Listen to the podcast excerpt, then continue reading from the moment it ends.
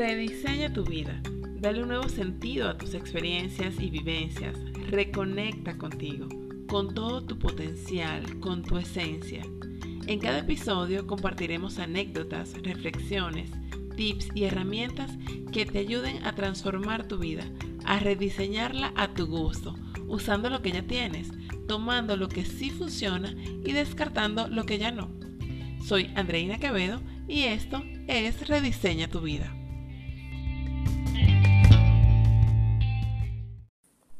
Hola, bienvenidos todos. Después de varias semanas de pausa, hoy inicia la segunda temporada de Rediseña tu vida. En este episodio conversaremos sobre psicología positiva y bienestar. Digo conversaremos porque hoy cuento con la primera invitada del programa. Ella es una venezolana residenciada en España, psicólogo con posgrado en psicodrama y psicoterapia de grupo y un máster en psicología positiva aplicada. Ha trabajado con terapias grupales, también ha trabajado el tema de inclusión social de niños con trastorno del desarrollo y adultos con diversidad cognitiva. Actualmente está enfocada en trabajar con propósito de vida y metas a largo plazo. Ella es María Fernanda Isaac. Hola María Fernanda, ¿cómo estás? Eh, Súper agradecida y contenta de que me hayas aceptado esta invitación a conversar un poco sobre la psicología positiva y sobre el bienestar.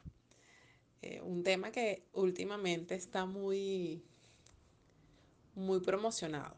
Yo lo veo muy promocionado y se habla muchísimo, eh, yo lo veo muchísimo en las redes mm, sobre el bienestar y el positivismo y el optimismo. No tanto desde el tema de la psicología, porque no lo veo mencionando psicología positiva como tal, pero sí desde ese tienes que sentirte bien, desde tienes que buscar lo que te haga sentir bien a ti. Y a veces creo yo que, que cayendo en el extremo de, mm, de buscar todo lo bueno para ti sin, sin involucrar a los demás. O quizá confundiendo un poco lo que es bienestar con de darte todos los gustos y todos los placeres eh, de manera inmediata. Eso te lo comento, yo te, te hice eh, una mención antes sobre algo que yo llamo darle a tu cuerpo alegría Macarena, ¿no?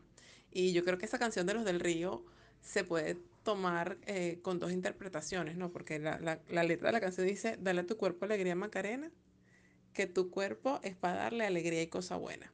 Este, y eso se puede incluso interpretar de dos maneras. Eh, desde mi posición lo veo así. Una en que, bueno, le doy todos los gustos o en darle cosa buena, aunque esa cosa buena no sea inmediata, ¿no? Aunque quizás esa cosa buena la tenga que postergar un poco y, y de pronto haya algo que me cueste un poquito de trabajo.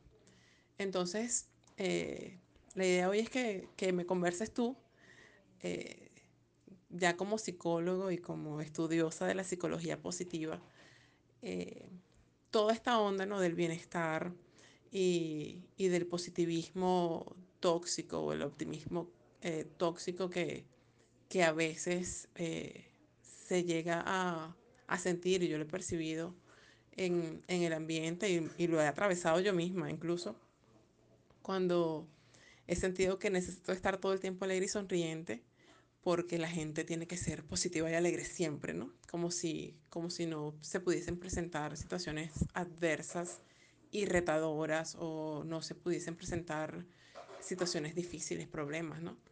Entonces, quiero que, que seas tú la que, la que me cuentes. Hola Andreina, bueno, muchas gracias por invitarme a este espacio. Yo creo que cuando uno le gusta un tema siempre siempre es satisfactorio compartirlo con otras personas o conseguir otras personas que les guste mm, hablar sobre esto que, que, a uno le apasiona, ¿no? Sí, eh, es, bueno, yo, yo este tema del, del bienestar como un tema, como, como centro de conversación, a mí por un lado me parece fantástico, ¿no? Porque durante mucho tiempo la, la psicología, el, incluso la educación o bueno, muchas otras áreas de, de, conocimiento han buscado lo que, lo que no funciona y cómo corregirlo, ¿no? ¿Qué es lo que está mal? ¿Qué es lo que enferma? ¿Cómo lo quitamos? ¿Cómo lo, cómo lo lo normaliz lo, lo, lo cambiamos.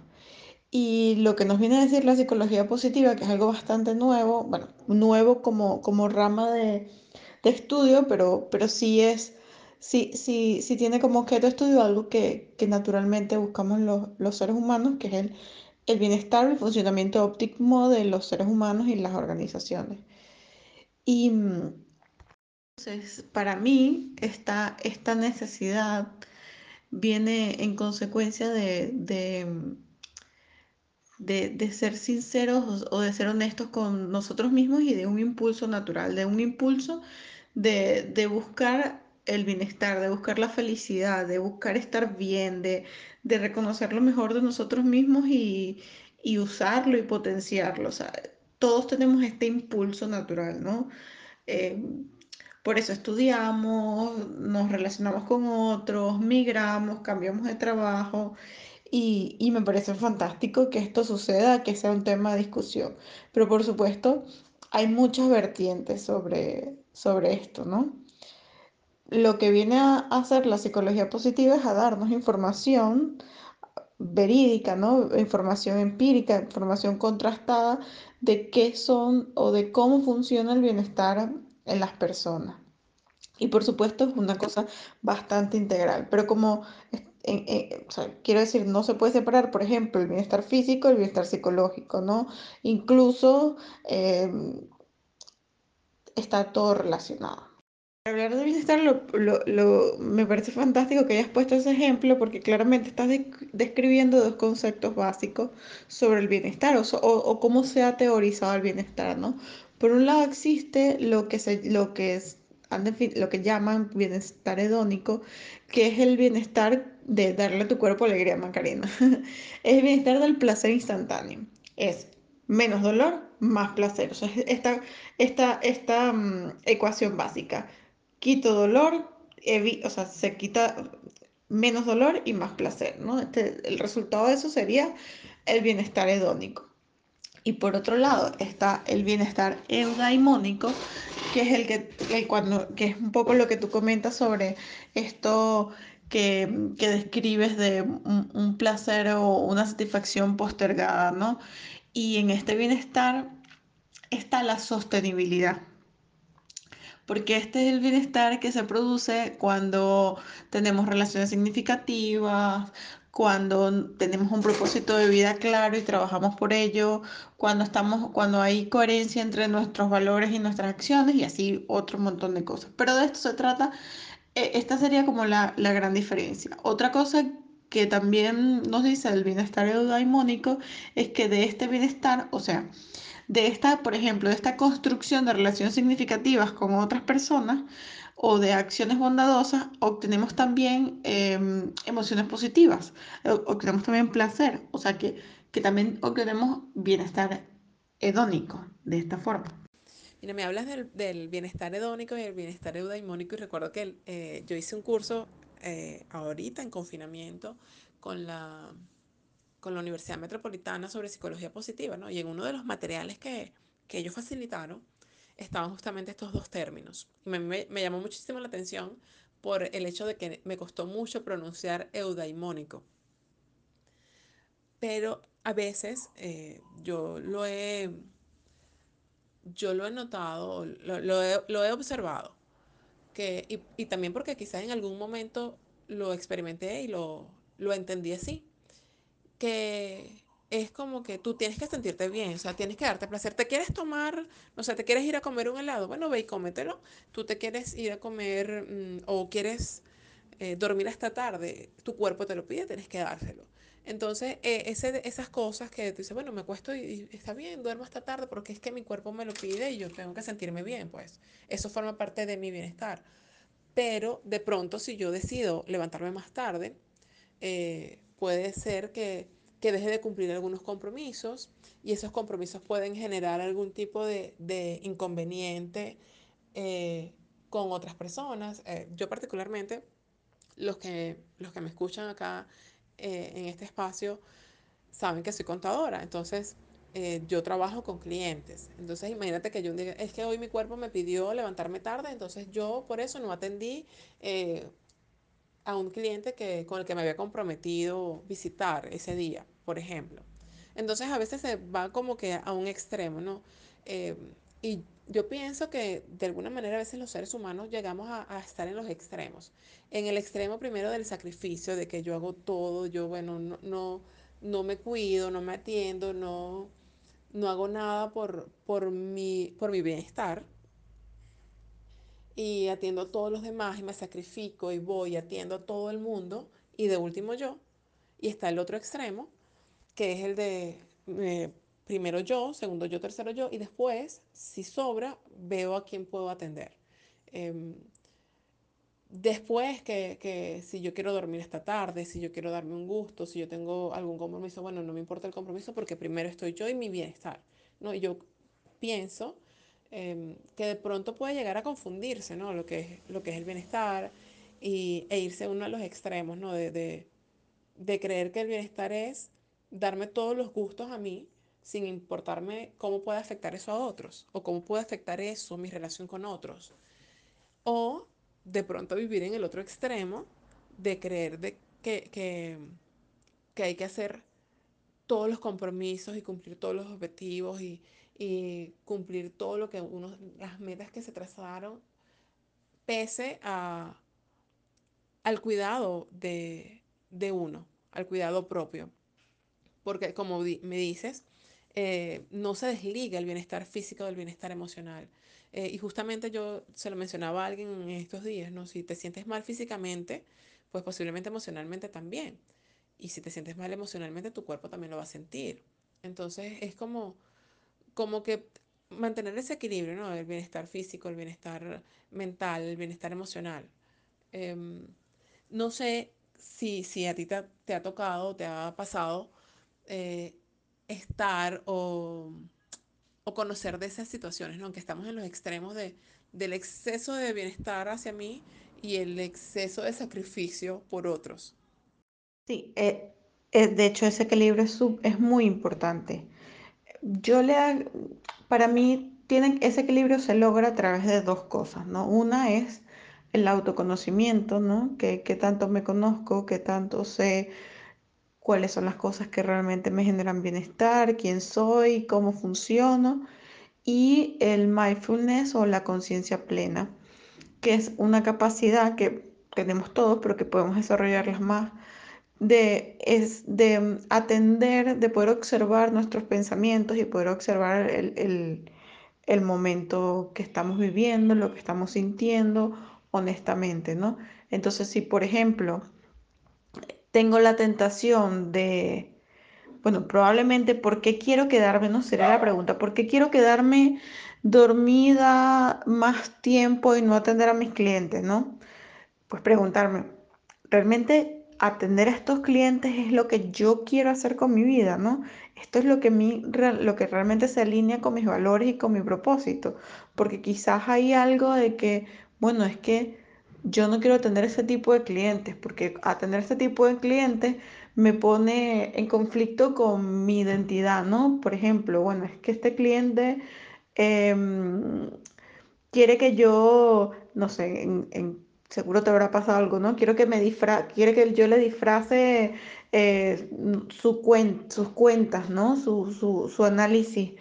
Y bueno, esto está en contra de mis valores. Entonces, cada vez que yo voy a enfrentarme a este cliente, por supuesto, no va a tener nada de motivación.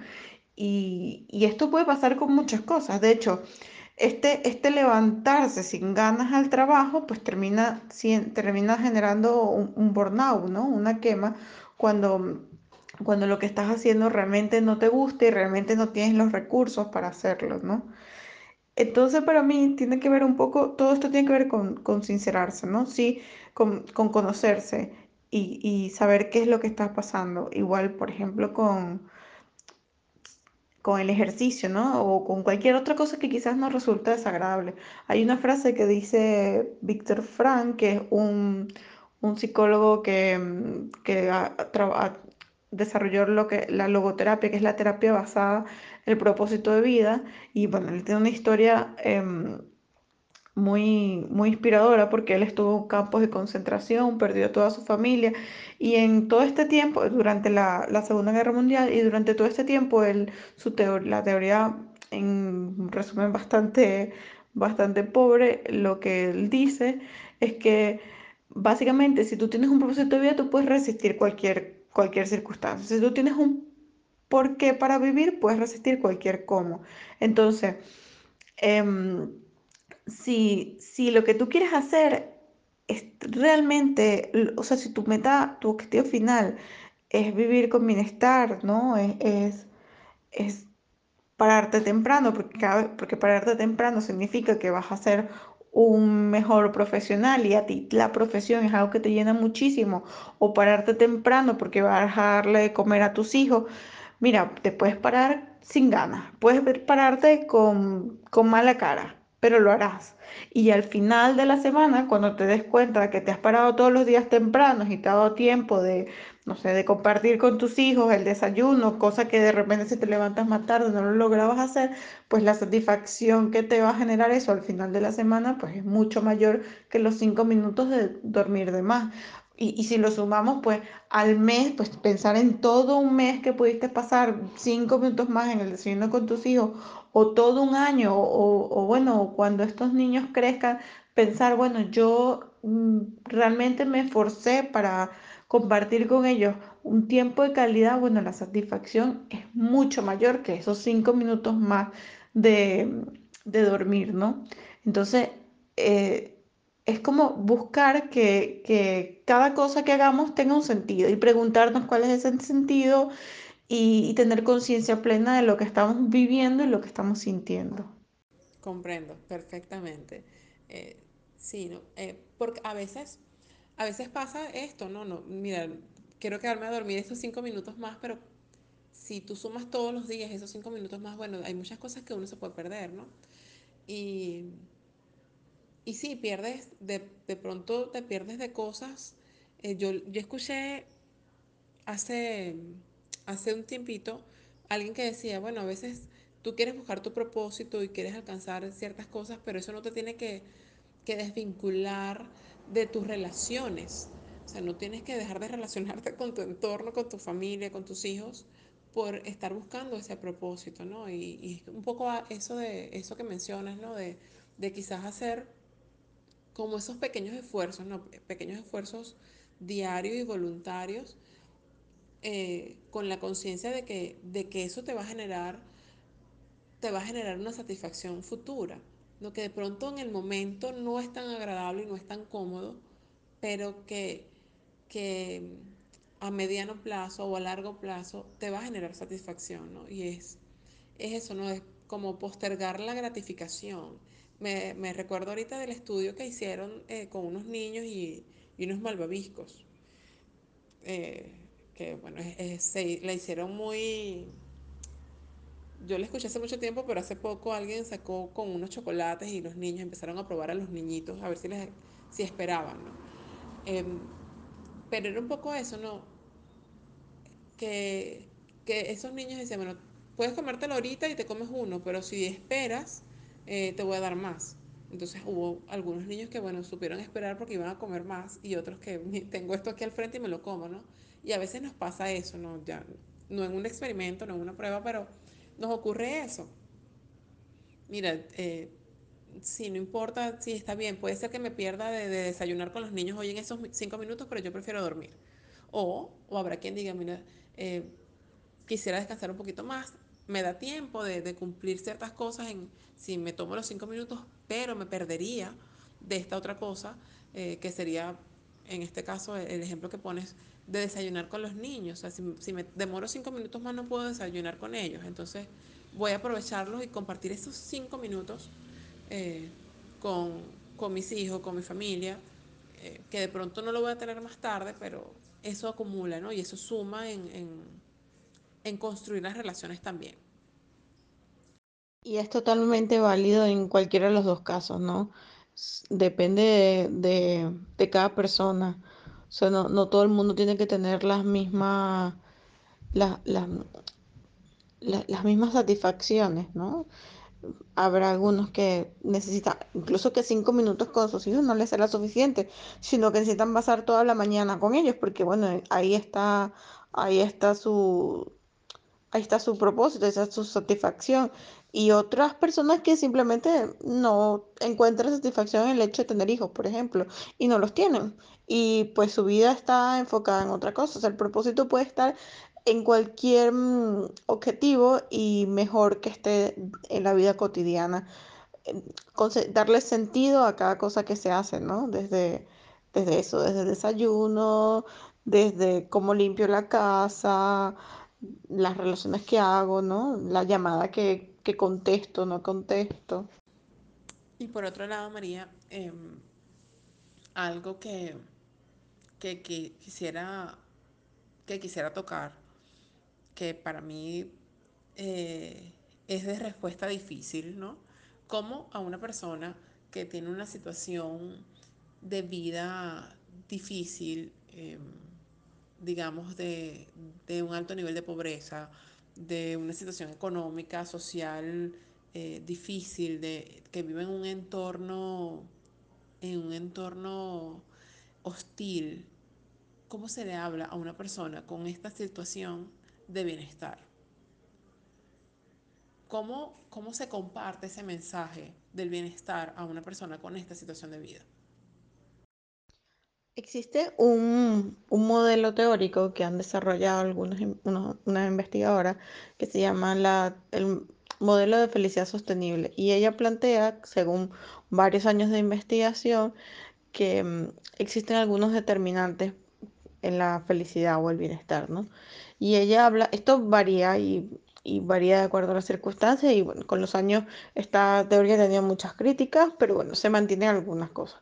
Y ella habla que el 50% de, de la felicidad de una persona depende, está determinada por factores genéticos, un 10% por las circunstancias y un 40% por acciones intencionadas que se realicen. Fíjate que según esta propuesta, el 10% depende de las circunstancias, lo que querría decir que las circunstancias, eh, según esta teoría, no siempre son tan, tan influyentes en el nivel de bienestar. Yo creo que un poco sí y, y por otro lado tampoco voy a, no, no, no me voy a quedar en las- no, no, no me parece bien quedarse en la superficie en relación con esto. Para no quedarme ahí, te voy a mencionar también, eh, hay un estudio que se hace a nivel mundial, que es el Happiness World Report, que ellos miden los índices de felicidad, pero como una medida más global, ¿no? En diferentes países del mundo. Y uno de los que midió fue Venezuela, ¿no? Entonces ellos toman ahí cosas como el PIB, eh, la perspectiva de futuro, bueno, son varios factores. Y mm, con Venezuela me parece que ha pasado algo interesante, porque hace 10 años o más estábamos entre los países más felices del mundo y actualmente somos el país que más diferencia tiene, o sea, que, que más, más ha pasado de ser, de, la, de, estar entre los países más felices, ahora estar en los países menos felices. ¿Qué, qué, qué- qué nos dice esto, no? Que las circunstancias, por lo menos a nivel social, sí afectan si afectan a las personas. Entonces, lo que un poco dice la investigación es que si, si estás muy por debajo, o sea, si tus necesidades básicas como de seguridad, alimentación, no están cubiertas, pues por supuesto es mucho más difícil llegar a este bienestar. Pensar en la autorrealización, por ejemplo, porque estás ocupado pensando en cómo, cómo vas a comer, ¿no? Que, de qué vas a comer. Aún así, y yo creo que las personas que hemos vivido eh, esta crisis en Venezuela, o por lo menos yo que he pasado de transitar, vivir las circunstancias en las que se vive en Venezuela y ahora vivo en otro país donde mi, mi nivel, mis necesidades básicas están cubiertas eh, en relación con Venezuela, bueno, desde la seguridad hasta la alimentación. Yo sí creo que el tema de las acciones intencionales es muy potente y además es lo que podemos cambiar, porque muchas veces las circunstancias están fuera de nuestras manos, ¿no? Hay, hay, un tipo de circunstancias que están fuera de nuestras manos que no las podemos cambiar y pues por supuesto los factores genéticos también están ahí, no son algo que podamos cambiar fácilmente, que podamos cambiar. Entonces, donde sí podemos intervenir es en la perspectiva que tengamos de las circunstancias, ¿no?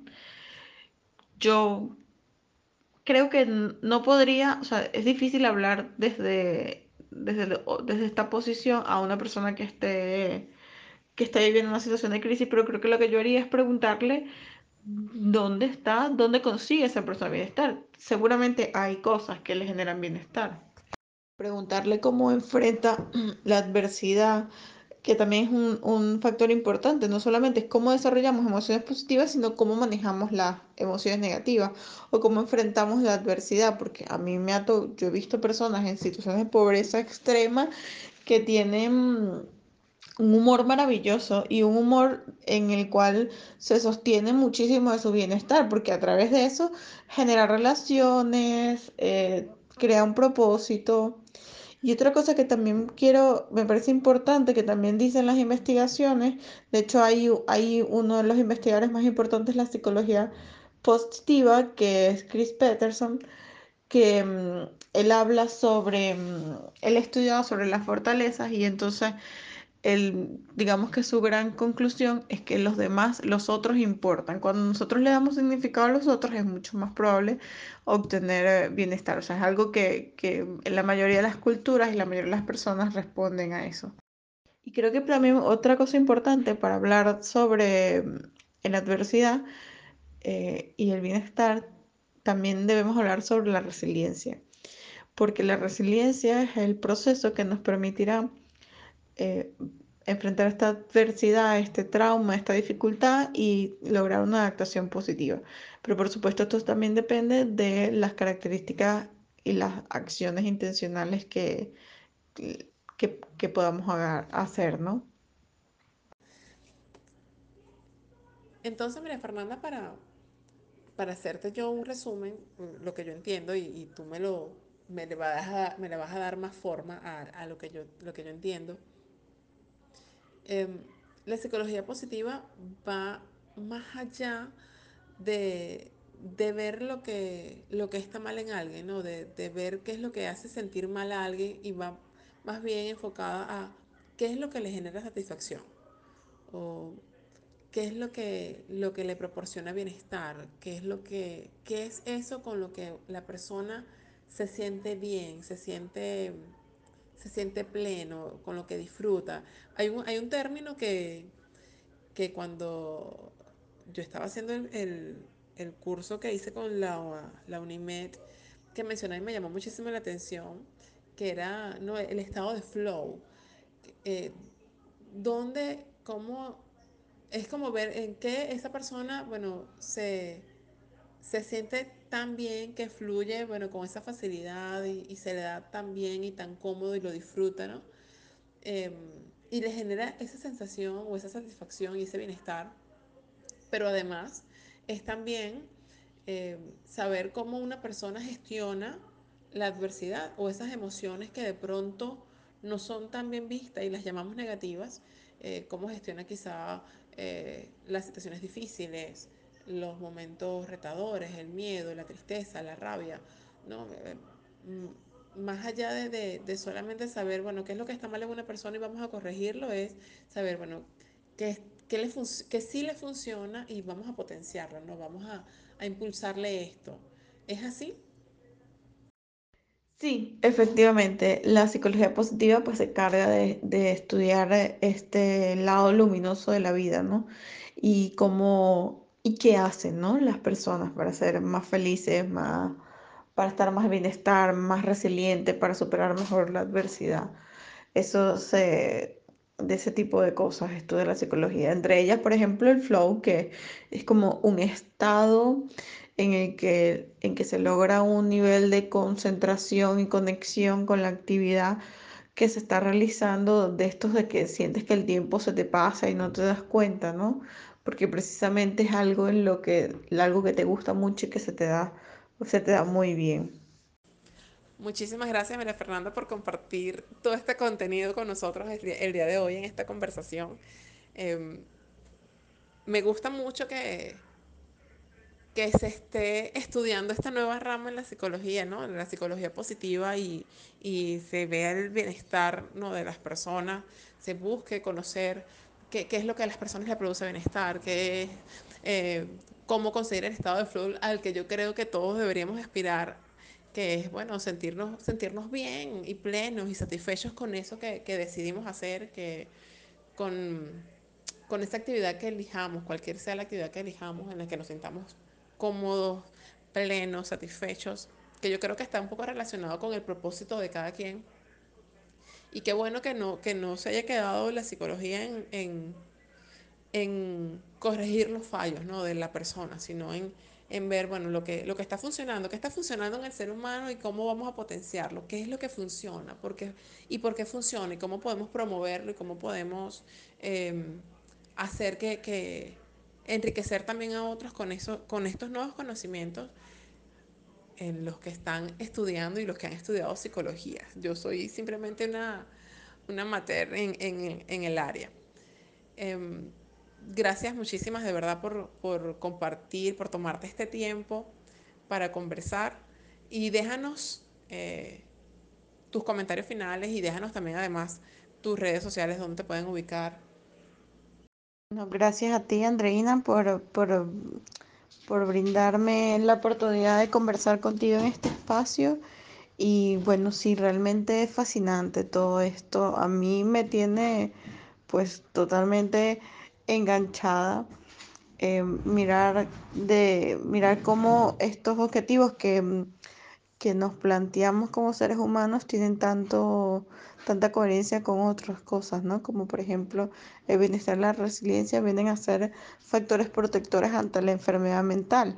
O sea que si estamos en, si tenemos bienestar o somos resilientes, pues tenemos menor probabilidad de tener, mm, de tener problemas de enfermedad mental, incluso eh, a mayor resiliencia y bienestar, pues menor estrés percibido y así muchas cosas, ¿no? Que, que cómo enfocar Además, me parece fascinante eh, entender el bienestar como un objetivo de medición de efectividad de intervenciones psicológicas, porque lo primero que te dice una persona cuando va un, un paciente, cuando va a una consulta, no te dice, bueno, yo lo que quiero es que elimines o que, o que tratemos mi enfermedad. Lo, la mayoría de las personas lo que te dicen, yo lo que quiero es sentirme bien, yo lo que quiero es estar bien. Entonces, es como súper coherente con con esto que propone. Eh, bueno, por los momentos me pueden conseguir en arroba psicología del bienestar piso en Instagram. Y, y, bueno, por ahí estoy. Cualquier cosa, pues me pueden contactar.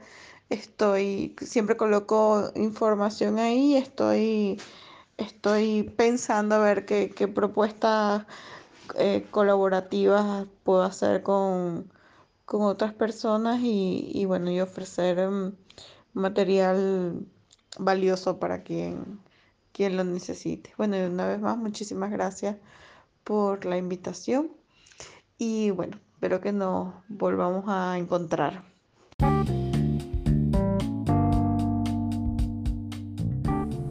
Y de esta forma llegamos al final de este episodio de Rediseña tu vida. Gracias por acompañarme. Suscríbanse, dejen su valoración, sus comentarios, dudas, sugerencias o preguntas. Yo soy Andreina Quevedo. En Instagram, síganme en arroba Andreina Quevedo A. Esto es Rediseña tu vida. Nos escuchamos el próximo sábado.